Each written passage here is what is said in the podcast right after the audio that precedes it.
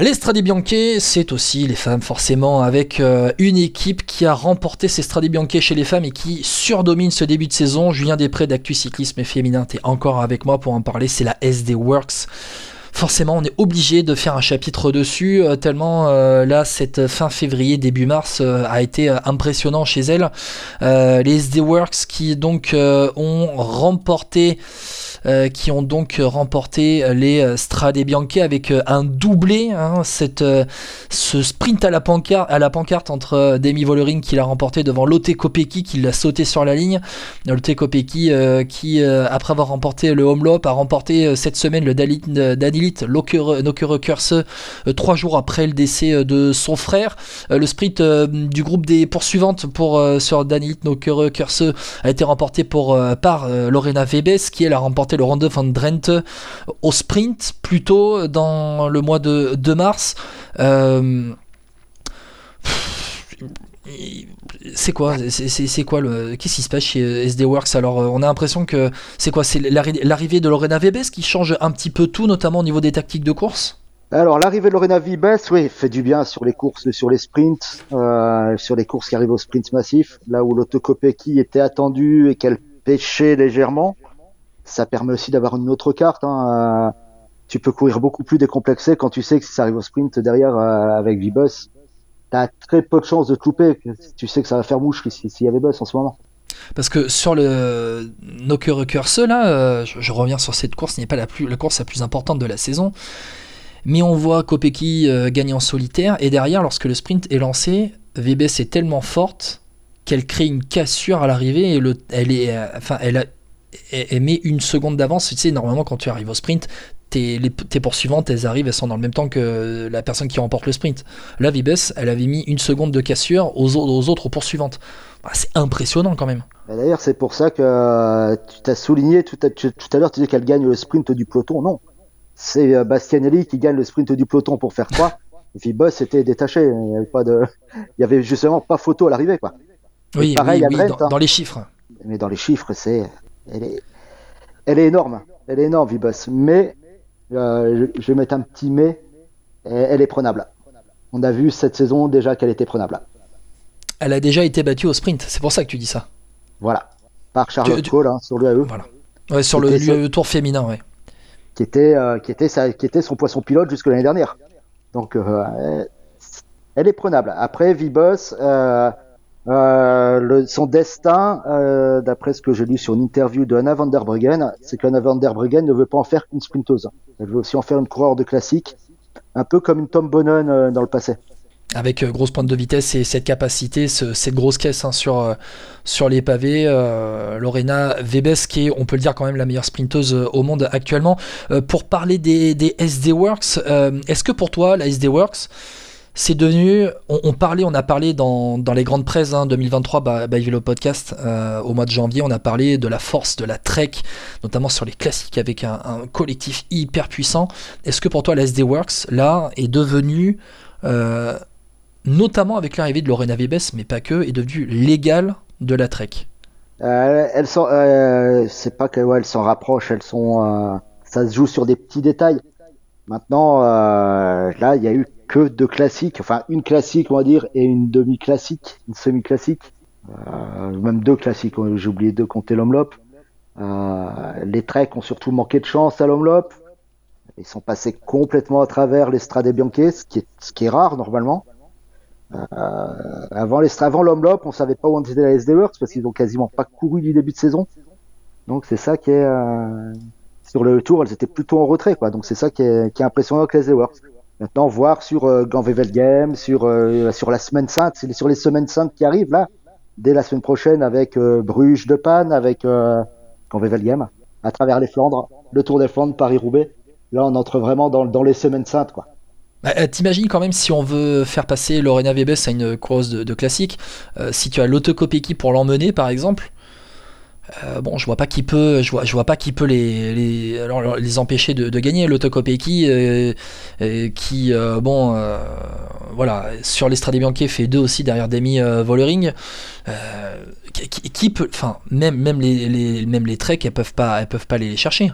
ça va être compliqué. Ça, ça risque d'être compliqué parce que bon, Longo Borghini, Elisa Longo Borghini est tombée malade euh, d'une grippe a priori avant l'Estrade Bianche. On ne sait pas trop où elle en est. On va la revoir cette, ce week-end sur le trophée Obinda. Euh, Balsamo a manqué de chance hier au moment où elle attaque, elle tombe. Euh, je sais pas, Van Dijk qui est pas là sur les classiques, ça peut aussi jouer parce qu'elle joue un, elle joue un très gros rôle. Euh, je pense qu'on va peut-être comme avoir une SD Works devant cette année. Ouais, euh, SD Works euh, devant, on va voir. Euh, avant de parler de ce qui va arriver dans les prochains jours, je voudrais juste qu'on revienne sur les Strade Bianchi avec la très belle performance aussi de, de, de, Cécilie Trup-Ludwig euh, qui a fait troisième.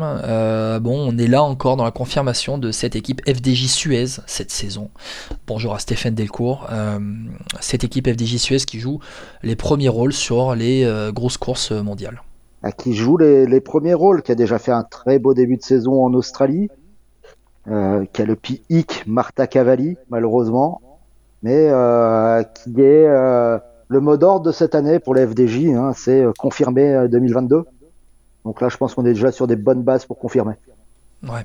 Pour confirmer, on va voir ce que, vont donner un hein, CFDJ Suez qui nous laisse plein, d'espoir hein, pour cette saison 2023 qui va se poursuivre ce week-end avec, eh bien, on a Milan-San Remo chez les hommes. Il y a une course italienne qui est aussi très importante dans le calendrier mondial.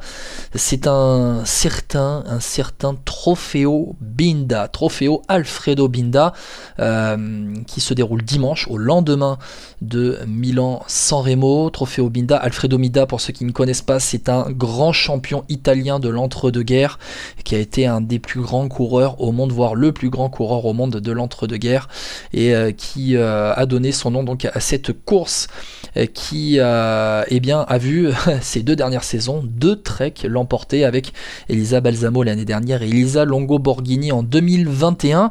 Je te repose la question, Julien, sous une autre forme. Est-ce que la SD Works va prendre la suite de la Trek? Ah, bonne question, parce que sur, le, sur les deux dernières éditions, la Z-Works est passée complètement à côté de ces courses-là.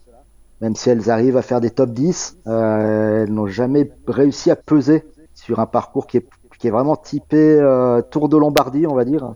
Des petites bosses, euh, raides. Euh, voir, voir Volering comment elle est, voir euh, les petites jeunes aussi de, de chez SD Works. Hein. J'ai pas encore vu qui, qui était dans leur, euh, dans leur start list mais euh, je pense qu'on aura certainement du euh, du Anna Shackley, du Liam Fisher Black, qui sont aussi des coureurs très explosifs, qui demandent qu'à percer aussi, euh, et voir s'il y a de s'il y a Demi Vollering, euh, qui est bien en forme aussi en ce moment.